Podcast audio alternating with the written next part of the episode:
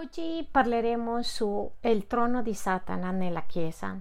Spero che tutti abbiano un foglio per appunti e se qualcuno ha bisogno di qualcosa per scrivere alzate la mano che vi aiuteranno. Ebbene, stiamo vedendo questo argomento perché durante il tempo del leader uno degli argomenti che abbiamo toccato di più in ogni devozionale era il trono di Satana nella Chiesa io che andiamo, vorrei che andiamo Apocalisse 2, versetto 13. Apocalisse di Giovanni 2, versetto 13. Molto bene, guardate cosa dice.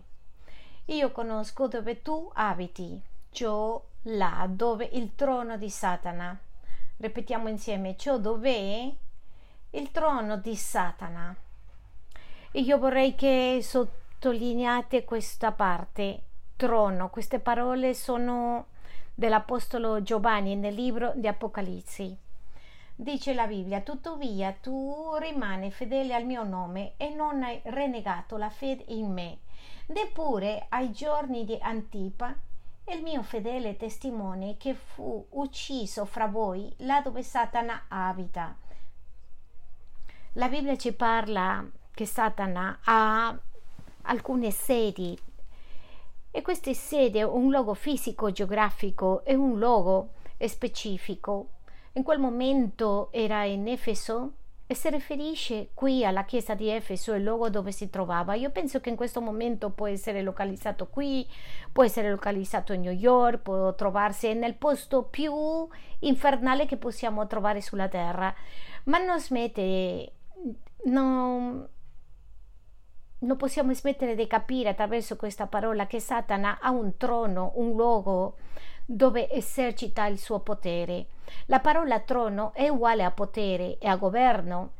E voglio dirvi una cosa, mentre noi camminiamo sull'Evangelio ci stiamo rendendo conto che Satana sta guadagnando terreno su alcune persone, su alcune famiglie, chiese e questo terreno lo sta vincendo e sta occupando, a un certo punto stabilirà l'autorità in questo posto e sarà molto difficile buttarlo fuori.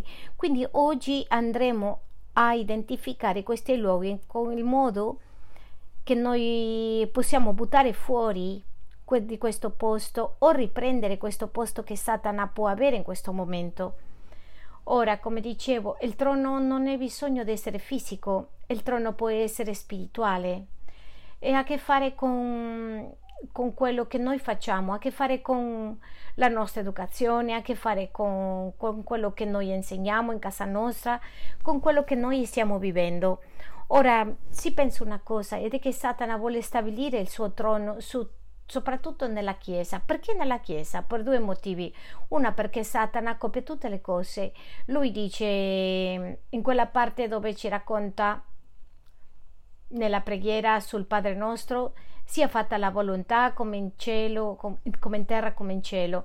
Satana vorrebbe fare la sua volontà come Dio. Infatti, quando una persona, quando una famiglia entra in questo conflitto con la volontà di Dio nella sua vita, Satana entra e riesce a entrare e che questa chiesa, questa famiglia, questa cellula o questa vita sia, sia sotto influenza del trono satanico anche, eh, anche la persona dice che professa chi è Dio, allora è importante capirlo. Il primo motivo per cui Satana vuole stabilire il suo regno nella tua vita il suo regno nella nostra vita, nella nostra chiesa, nella nostra casa, è per imitare ciò che Dio ha detto. Sia fatta la tua volontà, ma la seconda ragione è controllare che la decisione, quello che Dio vuole fare nella tua vita, non ci raggiunga non arriva alla fine che tu e io speriamo. Dio ha un piano per ciascuno di noi e dentro di questo piano lui dice che lo, lo avvererà. Ma Satana ci prova a destabilire il suo regno per qualche motivo in questo posto, nella sua casa, la chiesa, la cellula, in modo che tu non ci riesca a obbedire questo piano, questo scopo. Come stabilisce, la grande domanda che ci facciamo, come stabilisce Satana il suo trono? O il suo regno nella nostra vita e io vorrei che tu presti molta attenzione in questo concetto di cui parlerò. il modo come Satana di insolito stabilisce il suo regno in una casa, in una persona, in una famiglia, istituzionalizzando un peccato. Sembra, sembra difficile, però no. Institu- istituzionalizzare un peccato. Questo ha a che fare con lasciarle fare un peccato diventa legale in casa tua, nella tua famiglia e nella tua chiesa. Per questo noi vediamo chiese, per esempio, in, in Spagna si vede molto le chiese di zingari e le chiese di zingari si incontrano tutti i giorni della settimana, comunque non riescono a cambiare alcuni aspetti della loro vita e ci chiediamo perché se il Vangelo è così potente? Non riescono a cambiare questi aspetti ed è perché Satana ha un trono in questa chiesa. E questo lo vediamo in tante famiglie, lo vediamo in persone, lo vediamo in tante cose. An- tanti anni fa è uscita una chiesa, una delle chiese bautista, qui abbiamo una chiesa bautista, sono come due o tre che conosco, che hanno permesso la omosessualità e non potevano più fermarsi, hanno dovuto sposare gente omosessuale è uscito di controllo e la Chiesa anglicana anche. Che cosa è successo in queste chiese? Satana ha messo il trono e ha messo il trono attraverso della omosessualità e tu ti chiedi ma perché ci sono chiese che le permettono? Non è che permettono all'inizio, è che hanno lasciato che entrasse questo peccato e questo peccato diventa come una istituzione, quello che prima era illegale, quello che prima era difficile da capire, quello che era prima difficile da capire, adesso lo vediamo. Vuol dire che Satana sta guadagnando terreno ogni volta di più nella vita, nella chiesa, nelle famiglie, a meno che noi ci fermiamo e diciamo Dio abbiamo bisogno di convertirci. Per esempio la ribellione nella tua famiglia, quando tu vedi un matrimonio che continuamente litiga, quando ci sono fratelli che litigano sempre, la omosessualità in una famiglia, in una persona, ha tutto a che fare con un trono che Satana sta mettendo nella vita di questa persona. Quindi andiamo a Ebrei, Ebrei 12, versetto 14.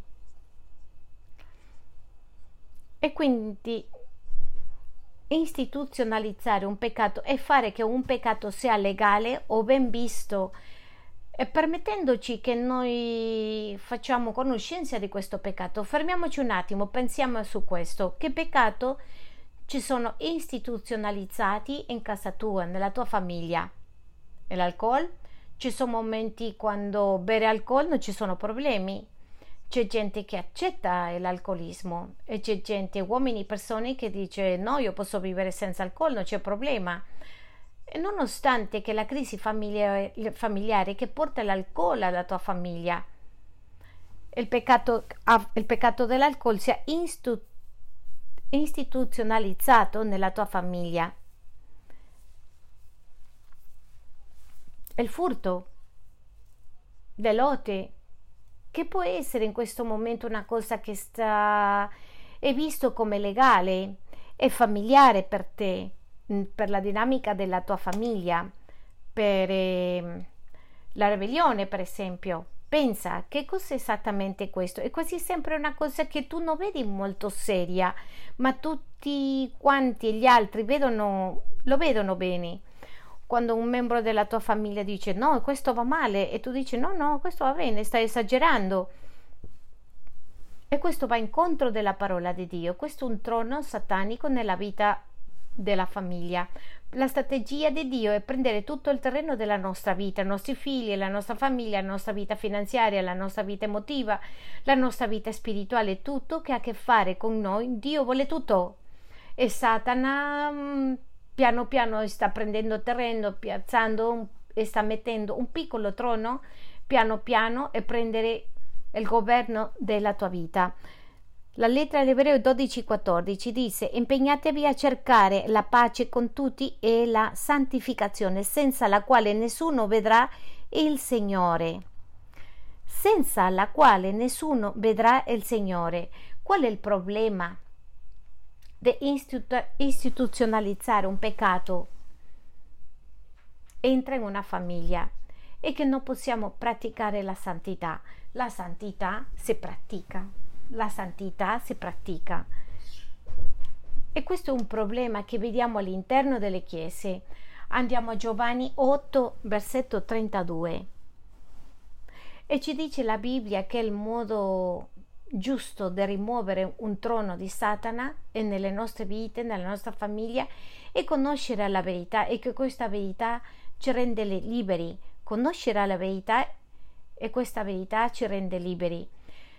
Quello che Dio vuole che noi sappiamo quali sono questi troni. Allora io non posso, non posso menzionare tutti questi troni. Forse a te no, non ti va questo dell'alcolismo, l'omosessualità, forse tu stai dicendo dentro di te è questo che deve lavorare, sia difficile. Voglio che tu capisca che non sto parlando in contro di te, di nessuno, e sto chiamando una cosa dove c'è scritto nella Bibbia che è un trono di Satana. Vorrei parlare dei cinque troni evidenti che vedremo il giorno di oggi. Parleremo di come attacca, come è stabilito, Penso che questi cinque troni sono i più comuni in questo momento dentro delle nostre famiglie, dentro delle nostre case. Il primo trono è il primo della stregoneria. Ora tu ti chiederai, pastore, ma come com'è il trono della stregoneria?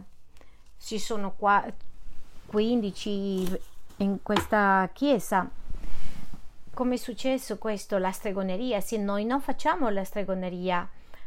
Tanto fa ho lasciato queste pratiche che erano di occultismo e tante volte pensiamo che queste pratiche vengono dall'Africa, dei paesi del terzo mondo. Voglio dirti che la stregoneria es- esiste nella Chiesa. Cos'è che attacca l- il trono di stregoneria? Il potere della stregoneria attacca la comunione con lo Spirito Santo ha un obiettivo. Satana non dà,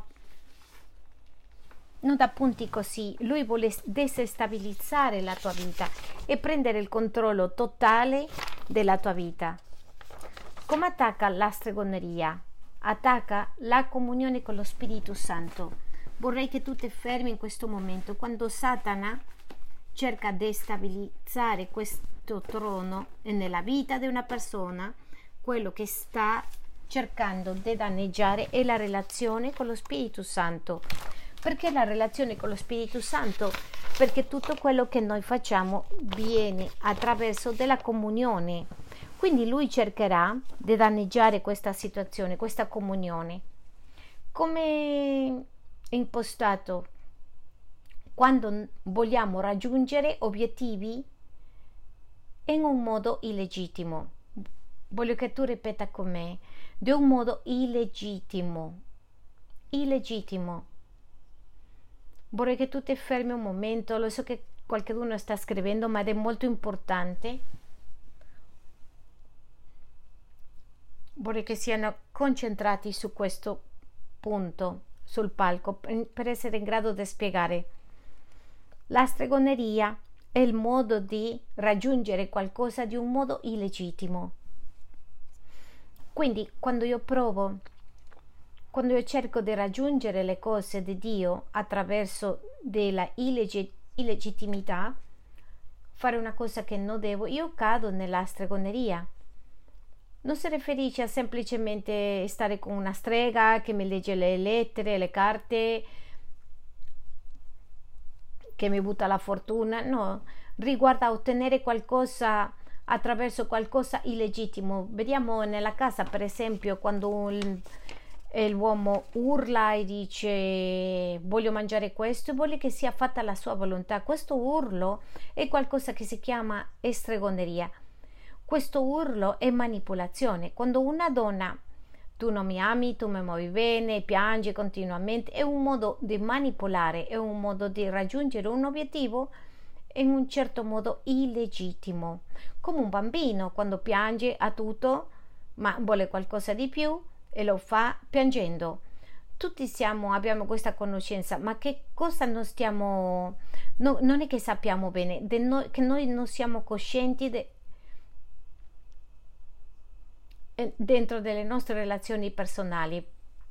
Per esempio, ci sono figli che non vogliono stare con il papà, con la mamma, perché sempre stanno male e che sempre piange e che figlio tu non mi ami, tu non, mi, tu non stai con me, ci sono papà che fanno un silenzio profondo, ci sono altri che stanno tranquilli, semplicemente non parlano, la legge del ghiaccio, altri usano la sessualità per raggiungere qualcosa, altri negando la vita sessuale per raggiungere obiettivi, obiettivi attraverso di un modo illegittimo. Questo è stregoneria. Questo si chiama il trono della stregoneria di Satana in una persona, in una casa. Quindi io vorrei che ci fermiamo un attimo nella vita familiare, nelle tue relazioni, rapporti familiari. Sì, ti chiedi se questo stai vedendo nella tua vita. Il problema è che la stregoneria non soltanto è una pratica, è un atteggiamento. La stregoneria più che una pratica è un atteggiamento nelle persone.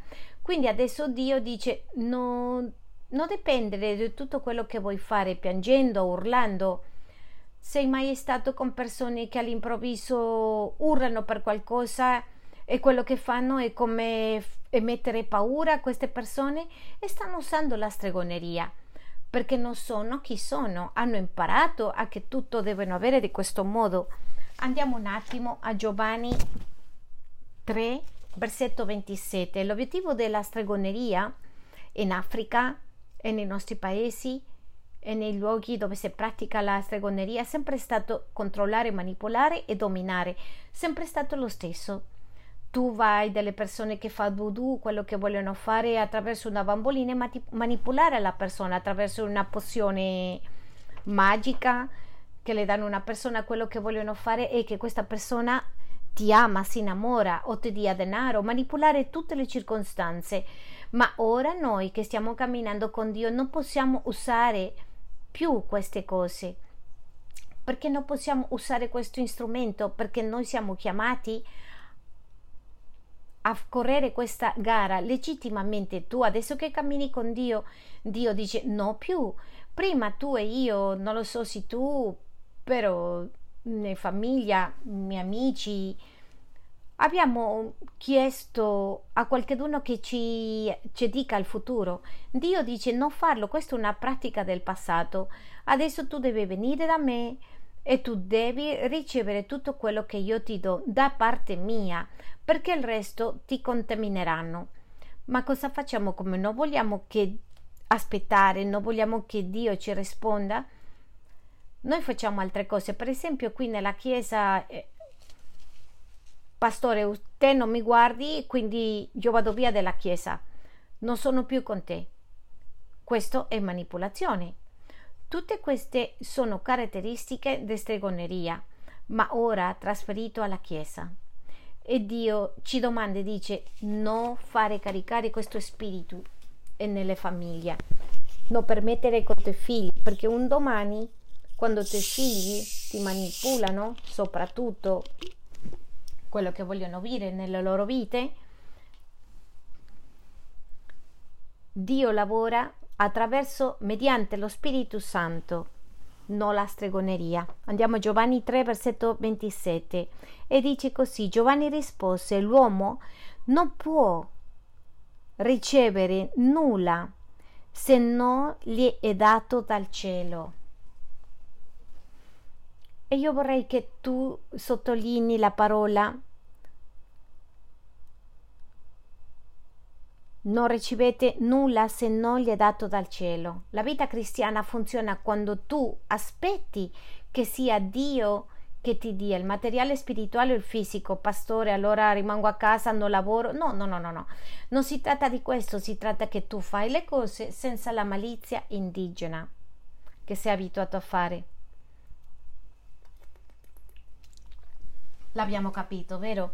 Quando noi facciamo le cose attraverso di questa malizia indigena, le tue relazioni, quando tu piangi il tuo marito e che non mi ami, non mi dai per questo, non mi dai l'altro, le lacrime, lacrime, scorrono le lacrime, questo si chiama manipolazione e tu stai facendo danneggiando enormemente la tua relazione. Dio lo sa perché Dio non può governare Dio non può governare nella tua vita attraverso la manipolazione. Quelli che sono nuovi, Dio non manipolerà mai perché Dio ti ha dato qualcosa che si chiama libero arbitro e forse tu ascolti qualcosa che non ti piacciono, ma Dio non ti costringerà mai. Voglio che tu capisca mentre sei in questa chiesa, forse certe cose non ti piaceranno, ma non sono un obbligo per te, come in casa tua. Papà, a me non mi piacciono i fagioli e tu dici figlio non ti piacciono, ma è l'unica cosa che c'è per mangiare oggi. Eh sì, no, restare senza mangiare se non ti piacciono i fagioli. Ci siamo? La Chiesa si riempie di manipolazione. Quando la Chiesa si riempie di manipolazione, la famiglia, la casa, la persona si riempie di manipolazioni e si sposta immediatamente lo Spirito Santo va via perché lui non lavora con la manipolazione. Per questo tante cose ancora non sono aggiustate perché continua la manipolazione, si chiedono male le cose eh, vogliono controllare e, e io non posso obbligare mia moglie a fare quello che voglio io. Sto togliendo quello che a lei è libero arbitro. Lei deve decidere e nel suo cuore fare di tutto il cuore sottomettersi. E io devo rispettare questo si chiama amore. L'altro si chiama dominio vorrei che tu pensi in questo momento nella tua famiglia tu vedi questo trono di stregoneria nella tua famiglia dietro. Vedete il trono? Lo puoi identificare? C'è questo interrompendo la tua relazione con lo Spirito Santo? Molto bene, voglio darti due modi di prevenire. La prima, imparare a non... Il primo modo di prevenirlo, che questo trono sia stabilito in una casa, in una famiglia e non prendere le cose illegittimamente. Non voglio. Io voglio essere legittimo in quello che faccio. Se non è per me, non ho l'intenzione di prendere. C'è gente che dice, ah, perché non fai questo, perché non parli con questa persona, e apri il petto così, a vedere se, se ti danno, perché non vai e le dai un biglietto, una, un, un po' di soldini. Questo è legittimo, ma quello che è legittimo è, Signore, sono qui, non voglio prendere niente illegittimamente. Il secondo modo di impedire, di rimuovere ed aspettare dipende da Dio. Perché noi prendiamo cose di un modo illegittimo? Perché non vogliamo aspettare? Perché non vogliamo aspettare? Perché ci costa inginocchiarsi e pregare a Dio. Perché aspettare a Dio è come va incontro, sembrerebbe che va incontro della nostra volontà. Io voglio adesso, subito. Guardate, ci sono famiglie che hanno cominciato di un modo illegittimo e adesso soffrono molto dolore perché non hanno aspettato quello che Dio voleva per loro. Ci sono genitori che hanno cominciato a loro modo e adesso i figli sono andati via e non possono tenerli. Perché? Perché hanno iniziato di un modo illegittimo. E il modo di vivere è legittimo. È la via di Dio. La prima è di imparare a prendere no, nulla illegittimamente il secondo dipendere, aspettare e dipendere da Dio. E ti dico una cosa, questo è difficile. Ti vado a prendere, ti vado a portare al secondo trono. Il secondo trono è il trono dell'anarchia. Cosa attacca il trono dell'anarchia nella Chiesa, in una famiglia, in una persona? Quello che attacca è il, il governo di Gesù come re su di noi. La Bibbia dice che Dio è venuto perché noi siamo governati da Lui. Tu dirai, pastore, ma io non voglio essere governato da nessuno, ma voglio dirti che questa è la prima bugia che tu hai creduto, perché tu sei governato da Dio o Satana. Ma l'essere umano sempre è governato. Se no, mm, dai un'occhiata alle tue dipendenze. Ci sono tanti che sono governati dall'alcol, altri sono governati dalla rabbia, altri sono governati dalla pornografia e l'essere umano sempre deve essere governato, sempre. Perché l'essere umano da se stesso semplicemente non funziona. Cosa fa il Vangelo? È che noi adesso somigliamo a un governo corretto che è il governo di Dio. Il governo in giustizia è un governo in amore e in grazia ma questo governo che ora noi stiamo provando, cercando vivere,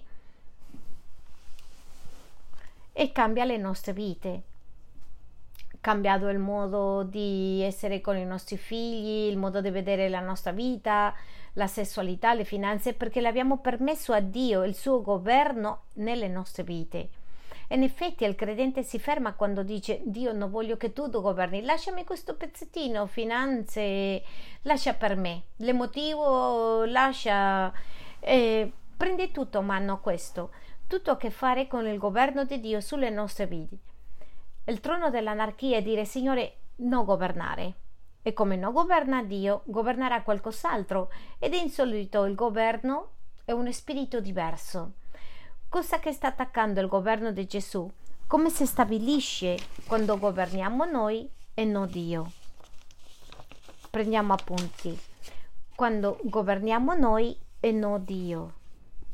E io vorrei che tu sia molto onesto in questo aspetto. La grande battaglia che ha l'essere umano con Dio è io voglio prendere le mie decisioni e l'essere umano pensa che sta prendendo decisioni, ma non le sta prendendo, le sta prendendo il governo, qualcos'altro che ha controllo sulla tua vita, perché la Bibbia dice io vi darò il fine che voi aspettate. Tuttavia noi decidiamo e prendiamo le nostre strade. E sono strade e percorsi che sembrano corretti, ma alla fine i percorsi sono percorsi di morte. Ripeto, il percorso e le decisioni che noi prendiamo di insolito sembrano corrette, ma alla fine dice la Bibbia che ti portano alla morte. Perché? Perché stiamo sempre lottando, non voglio che Dio mi governi. Subito dico questo, chi mi governa è Satana. Perché? Perché è il modo come tu stabilisci il tuo regno. La vita cristiana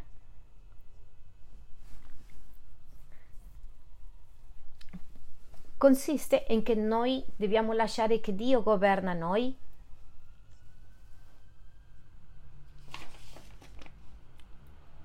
Andiamo un attimo alla seconda di seconda di Croniche 20 versetto 6.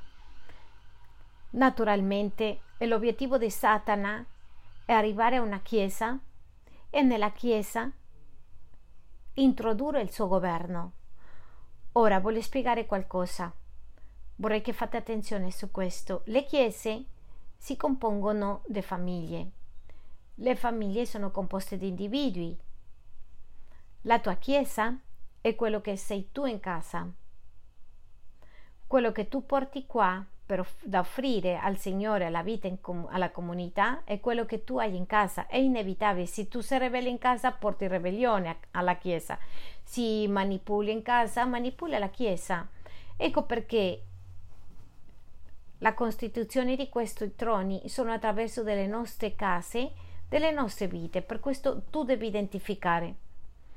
Tu conoscerai il gruppo di persone, chiese che hanno un atteggiamento un pochettino diverso qualcosa si sta, è, è stabilito in questo luogo. Ci siamo o no?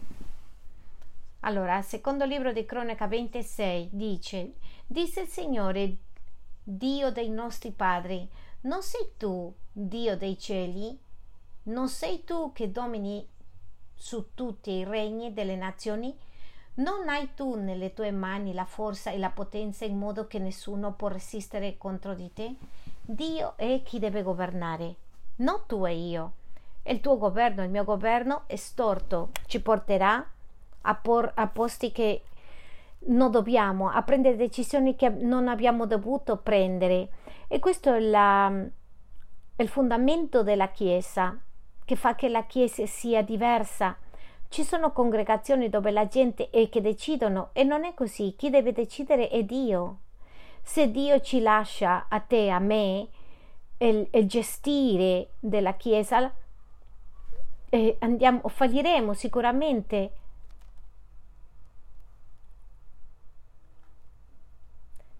Tu devi decidere chi vuoi che governa nella tua vita. Quando tu dici non voglio che tu non governi quello che le stai dicendo, Satana, prende il trono e stabilisci nella mia vita e nel mio matrimonio. Soprattutto questo accade e, e i figli sono ribelli. Di qualche modo in questo posto si sta stabilendo il trono di Satana. Andiamo a vedere come prevenirlo. Per prevenire la prima cosa che tu devi fare è essere cosciente che la vita cristiana soltanto funziona quando Dio è nel governo. Se vuoi smettere questo devi dire Signore, tu sei chi deve decidere. Le mie idee non sono buone, per tanti di voi è molto difficile perché tanti di noi diciamo no, io devo decidere. Non funzionerà. Voglio che tu sappi, non c'è modo che questo funzioni. Infatti ti dico in poche parole cos'è il Vangelo? Imparare a che Dio decide, non io. La parola Evangelio, la vita nell'Evangelio, camminare con Gesù e dire tu decidi, non io. Tu comandi, non io tu controlli, non io. E ogni momento di crescita nella vita cristiana è ricevere a Dio, fa al modo tuo, non al mio. Fai al modo tuo, non al mio. Il secondo modo di prevenire è credendo che Dio sa quello che fa. Sai perché a volte non crediamo, non le diamo a Dio il governo eh, della nostra vita? Perché non crediamo che Dio ha una migliore alternativa.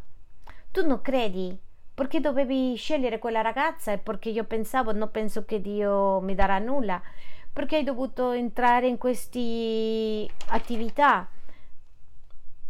Quasi sempre a che fare con la incredulità. Ripetiamo insieme, incredulità. Quasi sempre a che fare con la incredulità. Perché le tolgo via il governo. Dio, io non credo che tu puoi. E voglio dire una cosa, Dio può, ma tu devi dare lo spazio per agire nella tua vita. Amen? Molto bene, voglio portarti al terzo trono. Abbiamo visto due troni, il trono della stregoneria che attacca la comunione con lo Spirito Santo, abbiamo visto il trono dell'anarchia che attacca il governo di Gesù Cristo sulla mia vita. Adesso vediamo il trono della religiosità. Voglio, voglio che ci fermiamo un attimo su questo trono della religiosità. Cosa attacca questo trono? Questo trono quello che attacca è la grazia di potere con cui siamo stati salvati. La grazia del potere con cui siamo stati salvati. Vorrei che scrivete questo, perché è importante capire questo, perché mentre noi camminiamo, uno dei grandi attacchi di Satana alla Chiesa, a una famiglia, a una persona e sarà la religiosità. Satana è il principale manager delle, delle religioni. Satana è il padrone signore di tutte le religioni del mondo. Satana è il maestro di rimuovere la grazia e da fare imitare la vita cristiana con i nostri mezzi.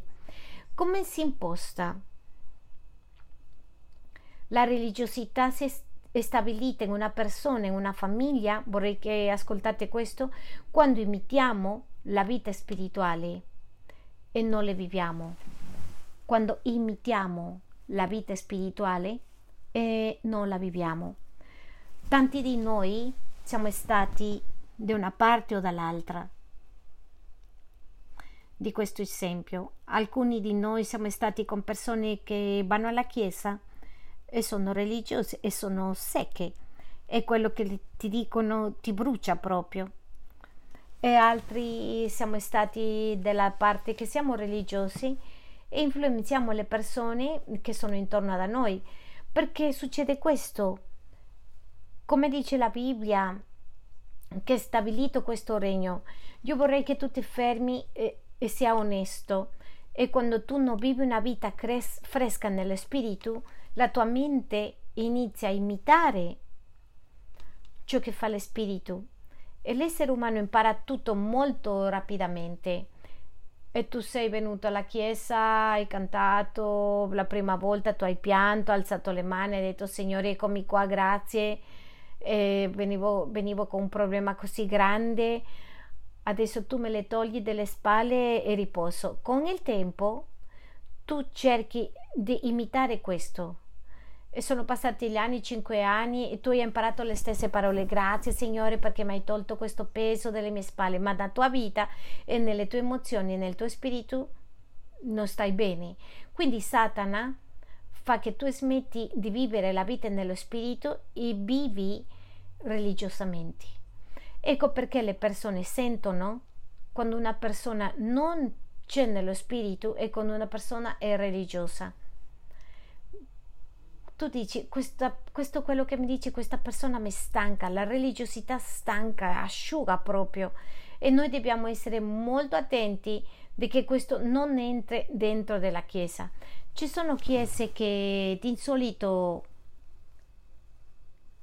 quelle che sono avvivate hanno adulti giovani e bambini e si vede trasformazione nelle persone si vede che le persone seguono seguono seguono seguono e vanno avanti e c'è un flusso dello Spirito Santo, ma le chiese che sono piene di religiosità si asciugano, i, i ragazzi, i giovani non vogliono re, rimanere. Per riuscire che i giovani riescono a essere trasformati, hanno bisogno di vedere lo Spirito Santo. Importante identificare questo trono. Te, donna di casa, casalinga, se tu hai questo spirito, e questo trono è stabilito in casa tua, i tuoi figli non vorranno venire in chiesa perché è un obbligo, non motivati dallo Spirito Santo. Amen? Ci siamo o no? Se tu hai in casa tua, se stai provando con tua moglie di incoraggiarla a camminare, a conoscere il Signore, tu hai il trono della religi- religiosità nella tua vita. Si stancheranno con i tuoi figli, con la tua chiesa, con la tua famiglia. Si nota perché non stai a viv- non vivi lo spirito, sino che la mente sta copiando tutte le cose che sono piacevoli, apparentemente buone. Ti porterò al libro di Galata 2, versetto 11.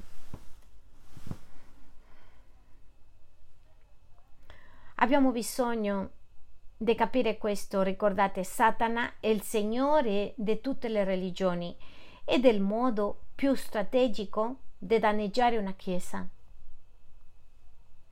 Molti di noi sono andati via eh, io non vado a quella chiesa perché mi chiedono qualcosa, mi portano a vivere una vita religiosa e io non posso cambiare, non posso essere trasformato dentro. E questo accade. Andiamo a vedere nella eh, lettera di Galati 2:11. Questo è Paolo parlando di un grande problema che aveva. E il problema era un problema di religiosità. E dice ma quando ci fa bene ad Antiochia le resistei in faccia perché era da condannare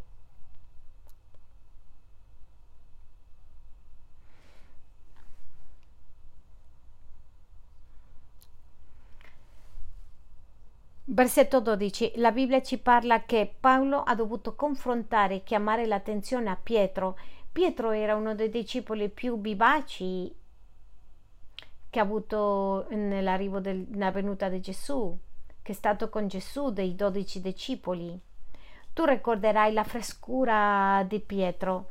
Dice la, la Bibbia che Pietro era su una barca, l'ha visto a Gesù che usciva dalla barca, lui ha saltato dalla barca, non l'ha importato, ma Pietro ha voluto camminare sull'acqua, vi ricordate? Questa è una persona che c'è nello spirito. Ma Pietro ha detto Pietro, la Bibbia ci dice che Pietro è stato il giorno che andarono a crucificare Gesù, lui l'ha renegato tre volte. Ma questo non è stato un problema di religiosità, questa negazione è stato un problema di non sapere bene e la sua fiducia. Vediamo che nei, fi- eh, nei discepoli, gli unici discepoli che erano lì quando stavano eh, danneggiando al Signore, c'era Pietro. Pietro era un uomo fresco nello spirito e nella sua fede. Che cos'è successo? che dopo che passarono molti anni ha cominciato a stabilire il trono della religiosità su Pietro. Paolo deve attirare l'attenzione, dice il versetto 12. Infatti, prima che fossero venuti alcuni da parte di Giacomo, egli mangiava con persone no giudaiche, ma quando quelli furono arrivati cominciò a ritirarsi e a separarsi per timore dei circoncisi. Dici che aveva, aveva paura della critica, che quelli che insistivano sulla necessità della circoncisione. Versetto 13. E anche gli altri giudei si misero a simulare con lui, a tal punto che perfino Barmava fu trascinato dalla loro ipocrisia. Cos'è che a noi ci dà fastidio della religione? Ci dà fastidio che dica la gente qualcosa e non vivano nella, nella loro vita, che dica io vado alla chiesa e non vedo un cambiamento. Non ci disturba la persona che umilmente viene e cerca il Signore che sta avendo un cambiamento nella sua vita. Ci infastidiscono che ci costringono a vivere come gli altri vivono senza autorità da farlo. Questo si chiama religiosità e vi dico una cosa, non c'è altro che asciuga una famiglia che la religiosità. Questa è una strategia satanica grande. Cos'è successo con la chiesa grande che c'era? Adesso è un, è un un tempio di ghiaccio. Alcune persone credono che tutto il mondo è così. Ma bugia è una bugia. Voglio dirti questo. Prendiamo un momento e pensiamo in questo. Tu ti puoi immaginare trovare Gesù per la strada? Gesù era sempre con le prostitute, con le ladri. Se tu ti incontri con Gesù, tu sarai trasformato per la vita che ha Gesù per dentro che cosa che ha asciugato la religiosità? Ma Gesù non è mai cambiato, per questo anche noi vediamo, prima di conoscere la Chiesa come un posto religioso, tu arrivi e dici non mi immaginavo che c'era tanta vita e vita in abbondanza. Qui nella Chiesa c'è un gruppo di persone che sono influenzati dalla religiosità. Voglio dirvi questo. perdonali. Ma quelli che sono in quelli che sentono che sono religiosi, per favore, hai bisogno di rinnovarli. La religiosità è un'arma segreta per seccare la vita dello spirito di una persona. Sentite quello che le è successo a Pietro. E dice, Bernabé fu trascinato dalla loro ipocrisia, ma quando vidi che non camminavano rettamente secondo la verità del Vangelo, disse a Cefà in presenza di tutti, se tu che sei giudeo, vivi alla maniera degli stranieri e non dei giudei, come mai costringi gli stranieri a vivere come i giudei? Versetto 14 si sta entrando, mettendo Pietro nel cuore il trono della religiosità. E non è un trono che viene da fuori, è qualcosa che accade dentro di noi. Tu sicuramente smetti di pregare una mattina, due mattine, cinque, due settimane, una settimana, non lo so, e tu inizi a venire alla chiesa ad fare quello che tu non fai, a imitare. Non voglio che nessuno mi critica nella chiesa Quindi, per non essere criticato, tu ti comporti di certo modo. Se io mi comporto così, non sapranno niente. Questo si chiama religiosità e questo colpisce molto le persone che sono attorno a te. Come prevenire questo? Uno, cercando la rinnovazione dello Spirito Santo. Devi rinnovarti Sentite, per noi quelli che siamo in Cristo, che stiamo tanti anni nel Signore è un problema. Pastore, quanti anni stai nella casa di Dio? Sono vent'anni. Mm, è un dolore. Sapete perché? Perché ci stiamo riempiendo di cose brutte, di vizi cattivi. Già alziamo le mani, eh, alziamo le mani. All'inizio alziamo le mani così, Signore, come che ti proprio puoi volare. Adesso alza le mani e alziamo proprio senza voglia. Perché? Eh, lo sto facendo di un modo religioso. Voglio che sappiate questo, Chiesa. È meglio, genitori, è meglio avere un padre non convertito che un padre religioso, padre o madre, e figli che hanno genitori che sono non convertiti, mondani, quando vengono ai piedi dei Signori riescono a definirsi quelli figli che sono figli dei genitori religiosi che si mantengono sotto la immagine non riescono a definirsi. È importante. Prima cerca il rinnovamento dello Spirito Santo, secondo cerca guarigioni della identità di Cristo. Per essere sano della religiosità hai bisogno di guarigioni. Andiamo al quarto trono. Il quarto trono è la ribellione, il trono della ribellione. Sì? Siamo? Andiamo, alziamoci un attimo, eh? Fa molto caldo. Diamo un applauso al Signore. Fa molto caldo. Alziamoci tutti, prendiamo un fiato, per favore, siete coraggiosi. Volete ascoltare la parola di Dio soltanto sotto 26 gradi?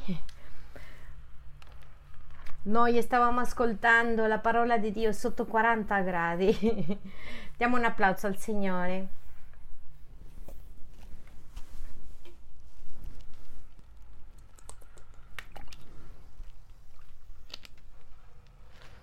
Alziamo le mani, prendiamo un respiro.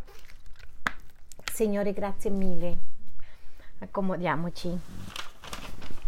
Andiamo al quarto trono, il trono della ribellione. Cos'è il trono della ribellione? O cosa attacca il trono della ribellione? Voglio che tu guardi, attacca il principio di autorità della vita cristiana. Famiglia, ho bisogno su questo punto che sia molto, molto chiaro nel tuo cuore. Cosa attacca il trono della ribellione? Attacca il principio dell'autorità nella vita cristiana. Vorrei che fate molta attenzione. Voglio che pensi su questo esempio, la gravità. Per la gravità, questa sedia è dove l'ho messo. Questo iPad, la Bibbia, tutto quello che ho qua. Se non fosse gravità, avrebbe dovuto cosa? Un caos tutte queste sedie sarebbero volando, tu ti puoi immaginare come gli astronauti, nelle navi degli astronauti, e improvvisamente passa un bicchiere di questa parte qua, una penna dall'altra parte. Ci siamo? Ti puoi immaginare o no? La gravità, stiamo parlando della legge della gravità della vita cristiana, la legge della gravità della vita cristiana si chiama il principio dell'autorità dovuto al principio dell'autorità è quello che è tutto in un posto giusto. Il principio dell'autorità significa che la persona deve essere rispettata. Una nazione che non rispetta l'autorità è una nazione che è in anarchia e ribellione.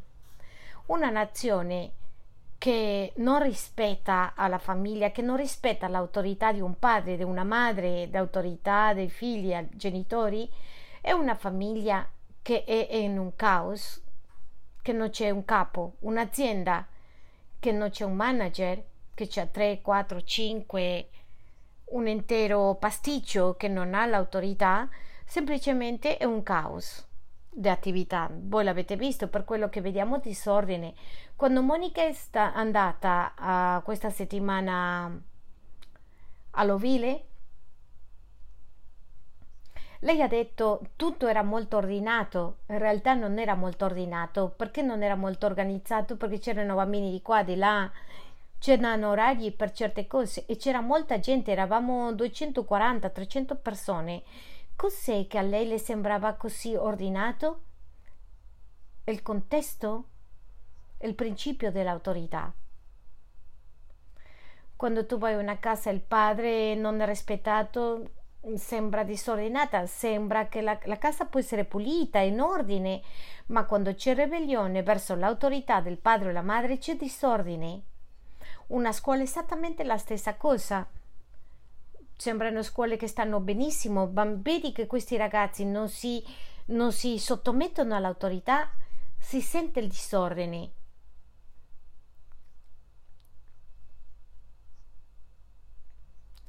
A tanti di noi non vi piace il principio dell'autorità. Perché non vi piace? Perché venite da case dove non c'era rispetto, perché il padre ha abusato dell'autorità. È stato un, tante cose dove c'era una madre che non, sotto, non si sottometteva al papà, all'autorità, al papà. E per questo quando veniamo nella chiesa ci sembra che il principio d'autorità è un problema e esce la ribellione. Voglio dirti una cosa, se la Chiesa si mantiene nel posto dove è perché c'è un bel principio d'autorità. Cosa significa questo principio d'autorità? Che anche l'autorità sia cattiva, merita rispetto. Anche se l'autorità non fa bene, si deve mantenere il principio, va mantenuto questo principio d'autorità. Perché c'è disordine, tanto disordine nei nostri paesi? Per il principio d'autorità è stato continuamente violentato. La domanda è come si stabilisce il trono della ribellione in una persona, in una casa, in una, in una famiglia, in una chiesa, in una cellula, quando il principio di autorità è interrotto in queste persone. Continua a essere di vitale importanza che il tuo padre sia qualsiasi cosa, deve essere rispettato. Rimane di vitale importanza eh, i ragazzi che dice mia madre mi ha picchiato con una chitarra. Voglio dirti una cosa, ha bisogno anche se ti ha fatto questo, deve essere sotto l'autorità. E pastore, vuoi dire che la mamma può fare quello che vuole? No, no. Quello che voglio dirti è che tu devi rispettare con il tuo cuore questo principio di autorità. Quando un padre non insegna ai suoi figli a rispettare il principio di autorità, il suo governo cade. E ti dirò questo, ho detto tante cose, è più facile recuperare alcuno di questi giovani quando hanno avuto tante regole a recuperare un giovane che non ha avuto regole. Perché? Perché quando vengono, entrano nella vita cristiana, il principio d'autorità lo riconoscono.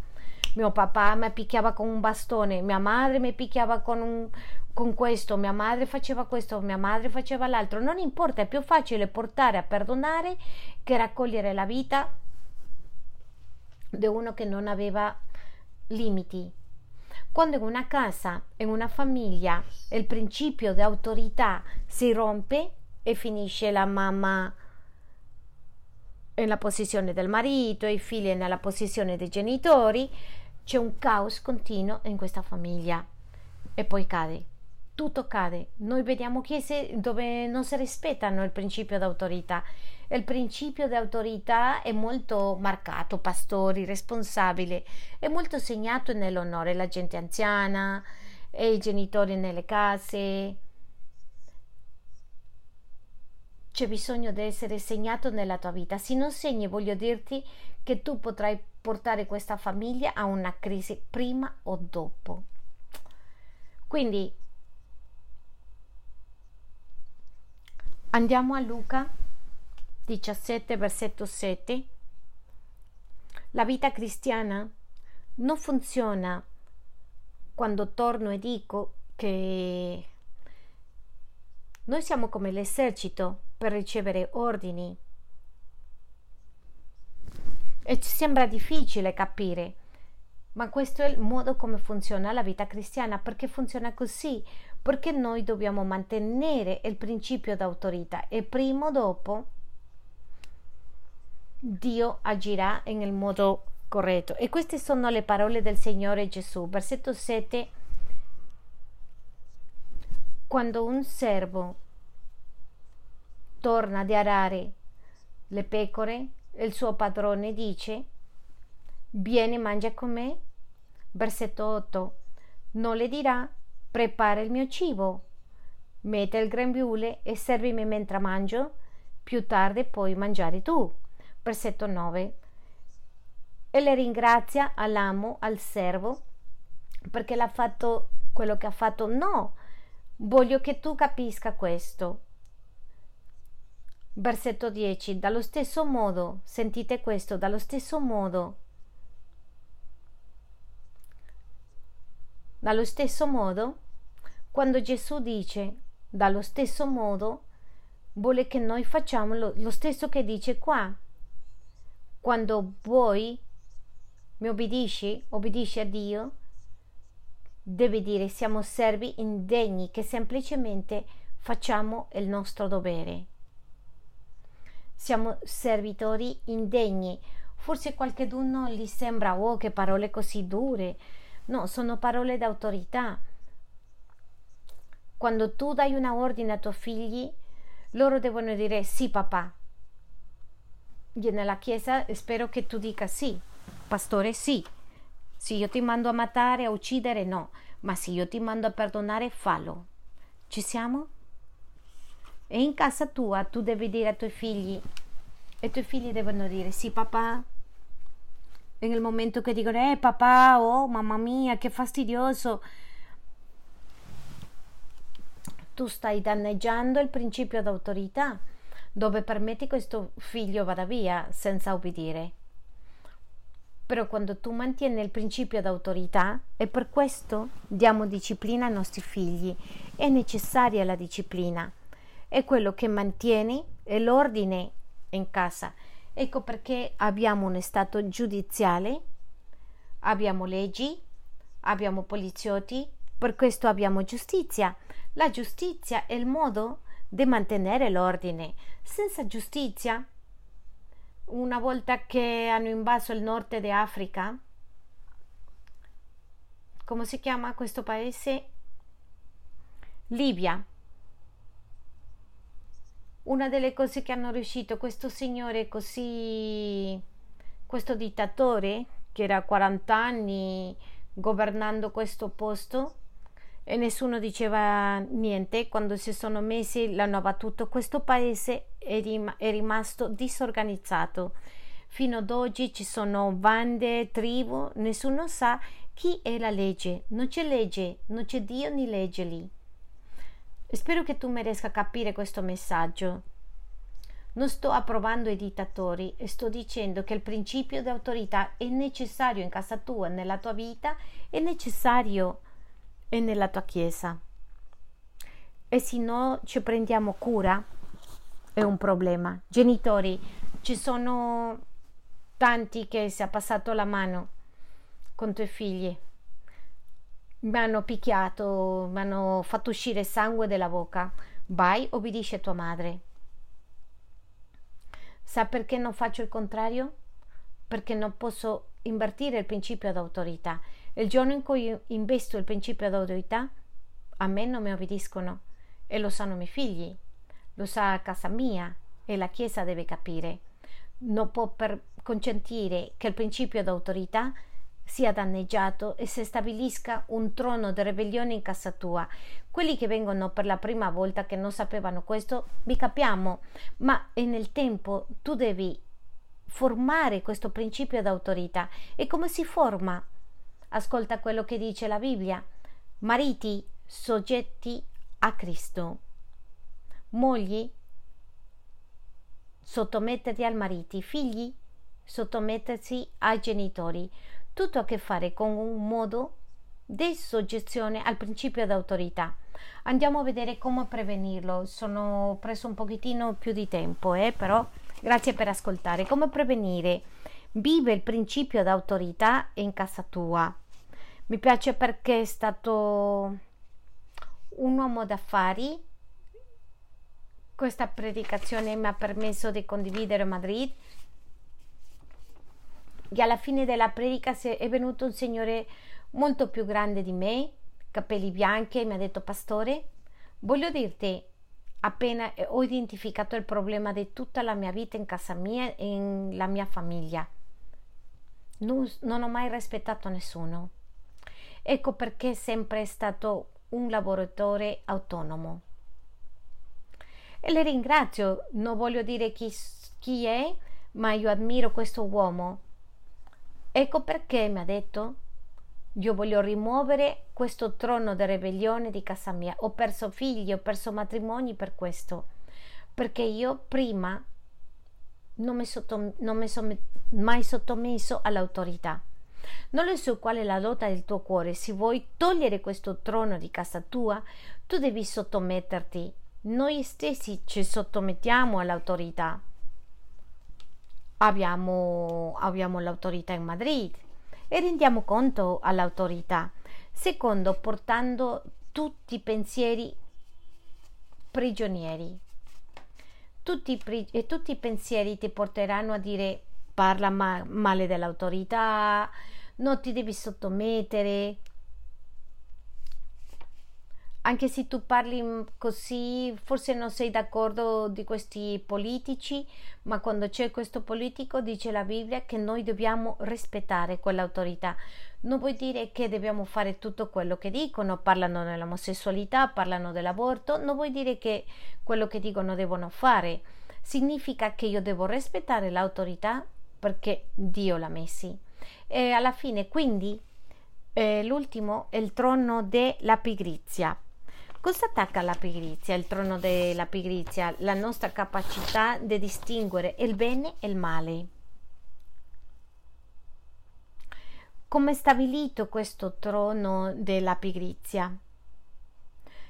Quando si stabilisce quando il piacere è stabilito?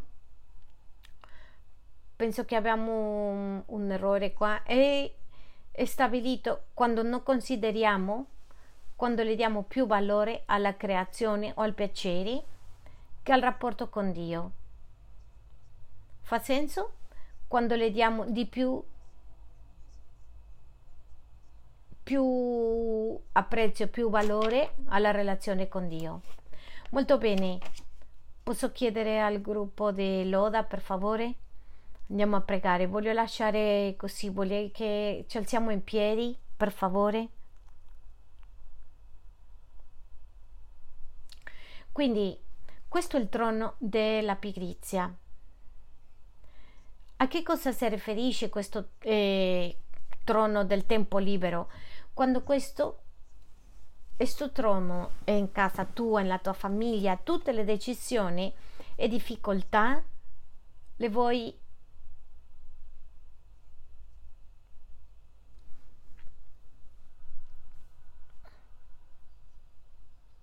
Aspettiamo un attimo, stiamo per finire. Come stabilito il trono del tempo libero in una famiglia, in una persona, in una chiesa, quando tutte le decisioni o le difficoltà sono gestite con piacere? Ripeto, questo è nuovo per tanti di voi. Quando tu nella vita tutto lo risolvi con piacere, tu stai permettendo il trono del tempo libero sia stabilito nella tua vita. Bah, sto male, vado in vacanza, vado a fumare, bah, sto male, vado a bere, sto male, vado a guardare tv. Tutto quello che tu fai per stabilire questo trono, tutto quello gestire delle circostanze difficili con piacere è ciò che tu permetti e permettere che il trono de, della pigrizia sia stabilito dentro di te. Pensate bene quello che sto dicendo in questo momento.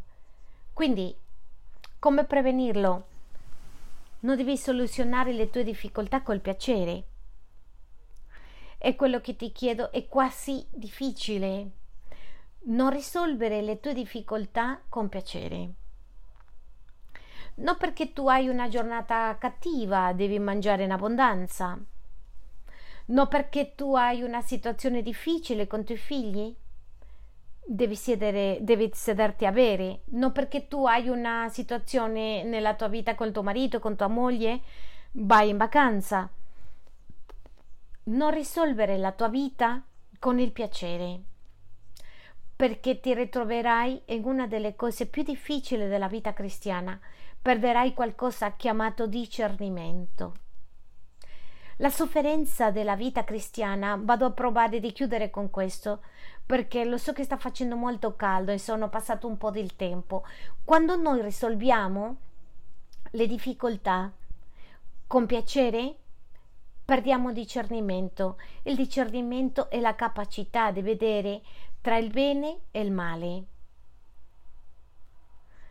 Quando si chiude o vedere a risolvere queste cose col piacere, noi diventiamo persone che smettiamo di combattere e smettiamo di vivere la vita, perdiamo la capacità tra il bene e il male.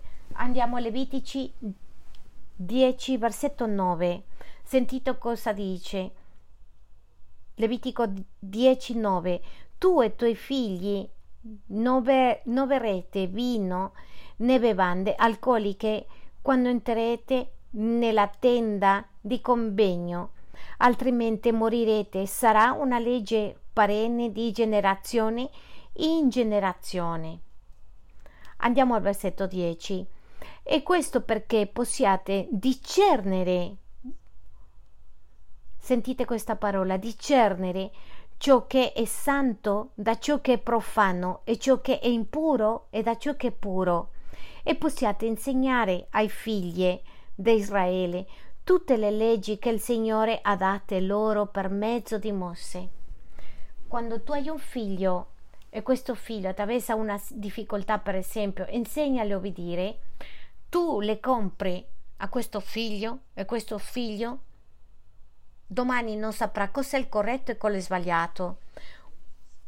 Quando tu hai un bambino piccolo e tu semplicemente compri questa cosa, questa persona dovrebbe, dovrebbe avere la sofferenza perché la sofferenza educa, forma il carattere. Voi che siete buoni, bravi lavoratori, non siete diventati buoni lavoratori, buoni uomini d'affari, perché avevano tutto facile. Siete diventati buoni imprenditori perché hanno sofferto, perché ogni cosa ha costato. Per questo una persona che riceve un'eredità dei genitori senza lavorare per questo dice non valuterò niente, ma quando c'è la sofferenza la persona apprezza. La stessa cosa nella vita cristiana. Il piacere genera in noi dopamina e la dopamina ci rende che sentiamo una cosa nel nostro cuore, nella nostra mente, nel nostro corpo, che sembra che apparentemente tutto va bene e che ci dice calmi, non c'è problema. Hai una difficoltà? Semplicemente dati piacere. E questo è uno dei mali delle chiese negli ultimi tempi. Per questo ci sono persone che sono in mezzo alle difficoltà dell'ansia e va la pornografia. Volevo sperimentare piacere. Va la masturbazione perché vogliono sperimentare piacere. Va l'alcol perché vogliono sperimentare piacere. E quello che stanno facendo è semplicemente cercando di creare un'anestesia interna per non soffrire apparentemente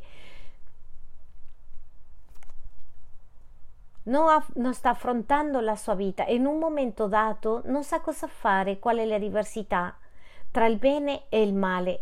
E questo è molto molto incerto nella vita cristiana.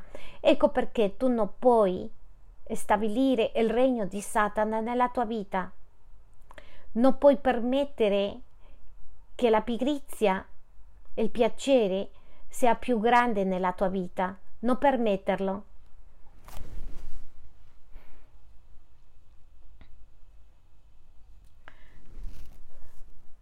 Mettiamo limiti alla, al piacere. Cantiamo? Come mi va se cantiamo la tua fedeltà? Tutti, tutti insieme.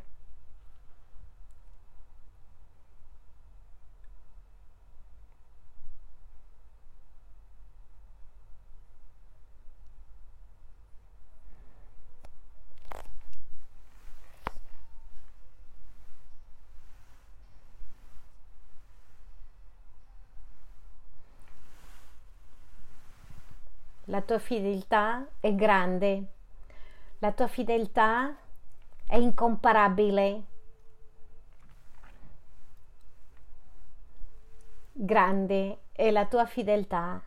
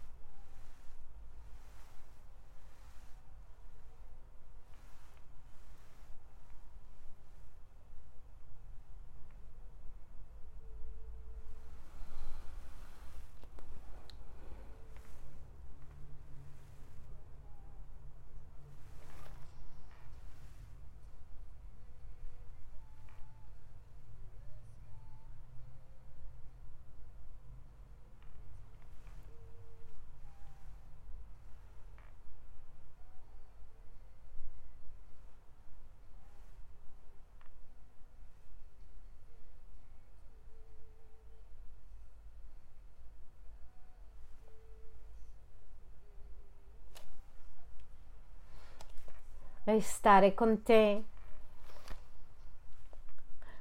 Non c'è un altro luogo che mi riempa.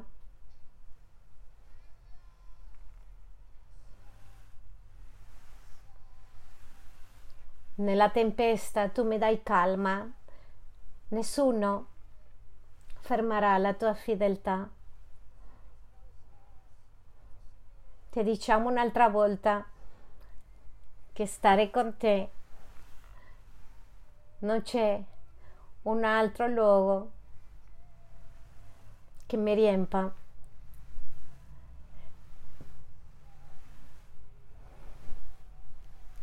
Nella tempesta tu mi dai calma, niente fermerà la tua fedeltà.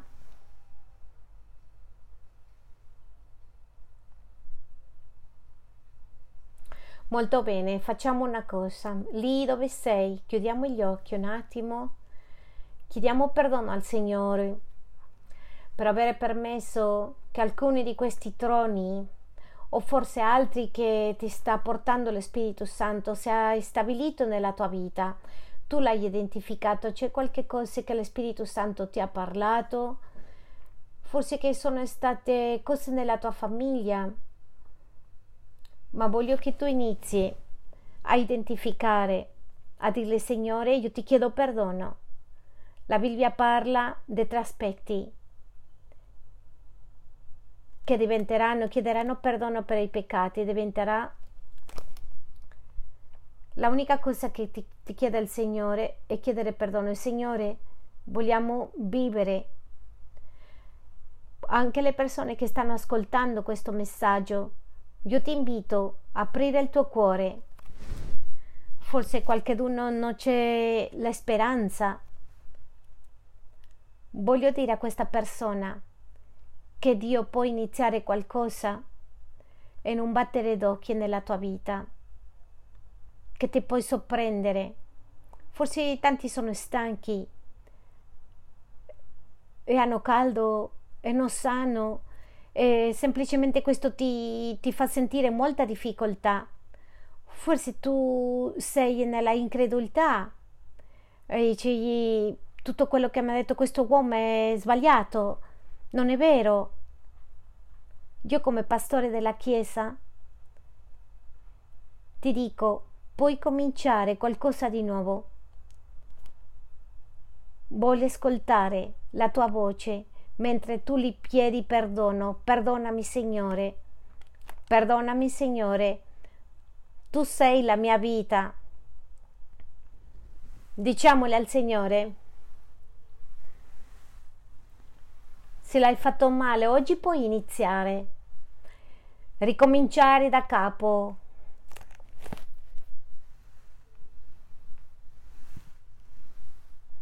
Benedetto Dio, è grande la tua fedeltà. Tutta la Chiesa, tutti, tutti insieme. Grandi, piccoli, ti chiediamo perdono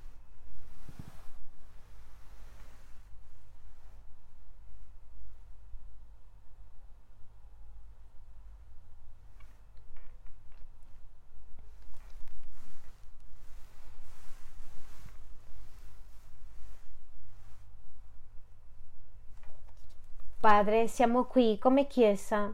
Signore, veniamo come pastori. Nel nome di Gesù, Sandy, per favore, accompagnami. Chiediamo perdono per il peccato della Chiesa. Perdonaci. Se è entrato il nemico, lo spirito della religiosità. Perdonaci Gesù se abbiamo permesso di stabilire la stregoneria nelle nostre vite nelle nostre famiglie. Ti chiediamo perdono se abbiamo lasciato entrare l'anarchia in casa nostra, ti chiediamo perdono se abbiamo permesso di stabilire altri regni nel nome di Gesù sulla Chiesa. Vogliamo pentirci e chiederti perdono. Per il tuo Spirito, vieni Signore, ci pentiamo, ti chiediamo perdono e ti chiediamo perdono, Signore, e ti diciamo come Chiesa, la tua fedeltà è grande.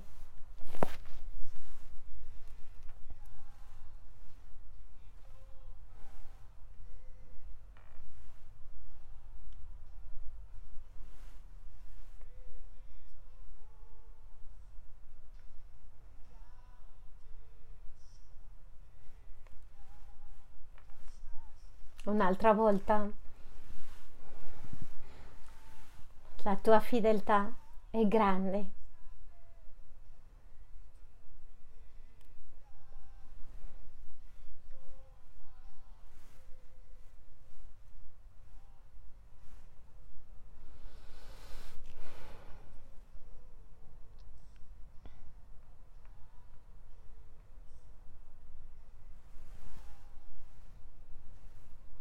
Molto bene, vado a chiedere qualcosa. Voglio chiedere alle persone che sono in famiglia di mettersi insieme. Quelli che non sono e non hanno famiglia, avvicinati alla famiglia che è vicino a te. Ci saranno leaderi. Per favore, metterci insieme.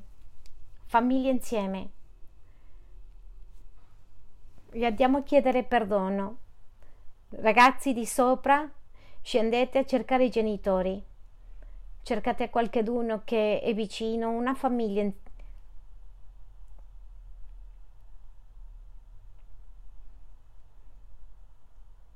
Non si deve chiudere, va bene? Chiediamo perdono al Signore.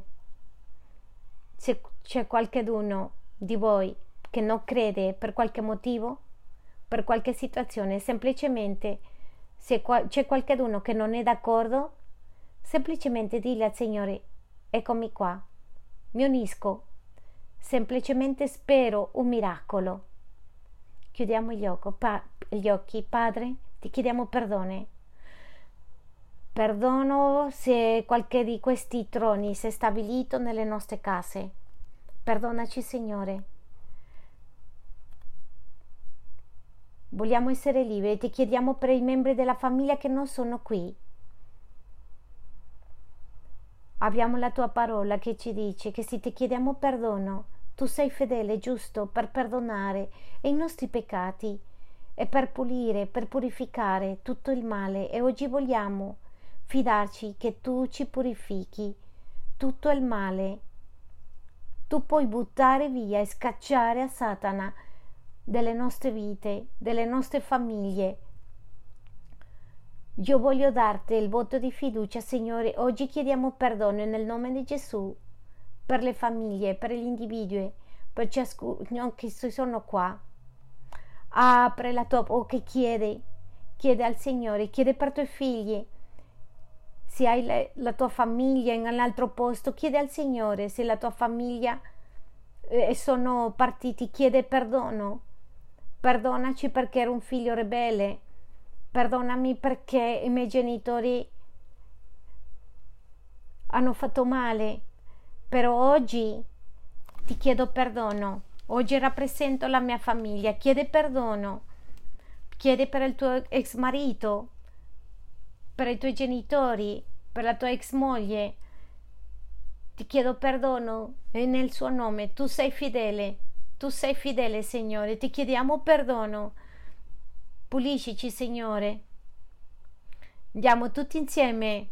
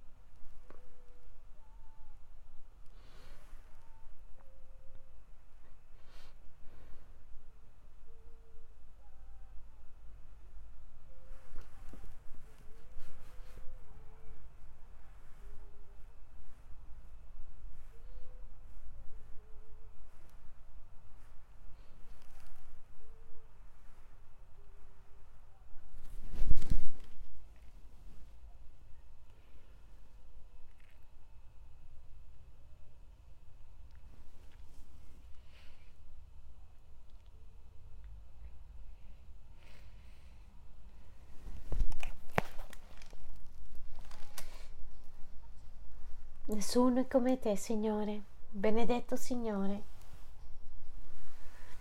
Grande, grande la tua fedeltà.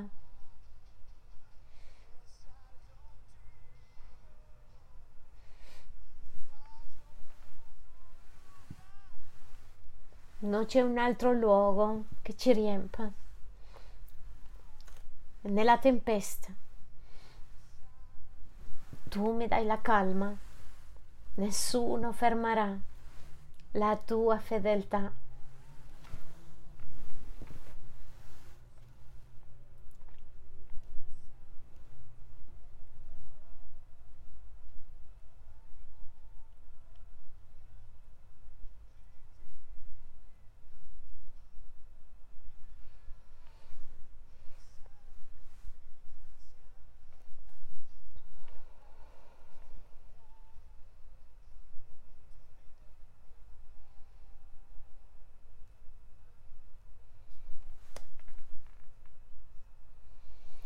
Padre, siamo qui, ti confessiamo che non sappiamo.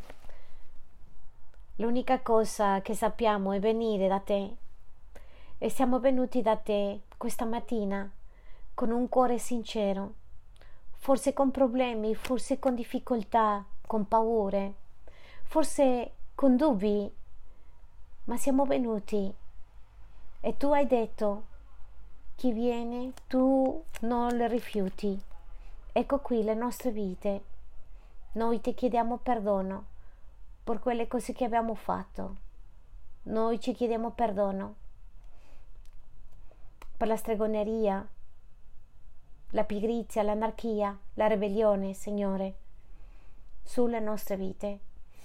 Ti chiediamo perdono per qualsiasi cosa che tu ci porti alla nostra memoria in questo momento. Ti chiediamo perdono da, e ti diamo permesso di entrare nei nostri cuori. Vogliamo essere puliti, vogliamo essere chiari, vogliamo definirci per te, Signore.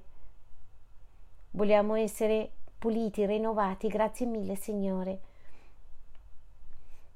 Grazie.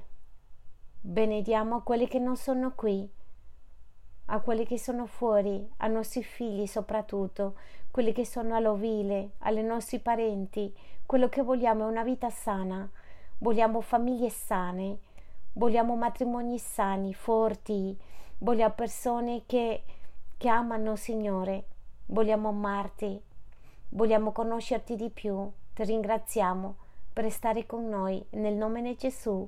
Amen e amen.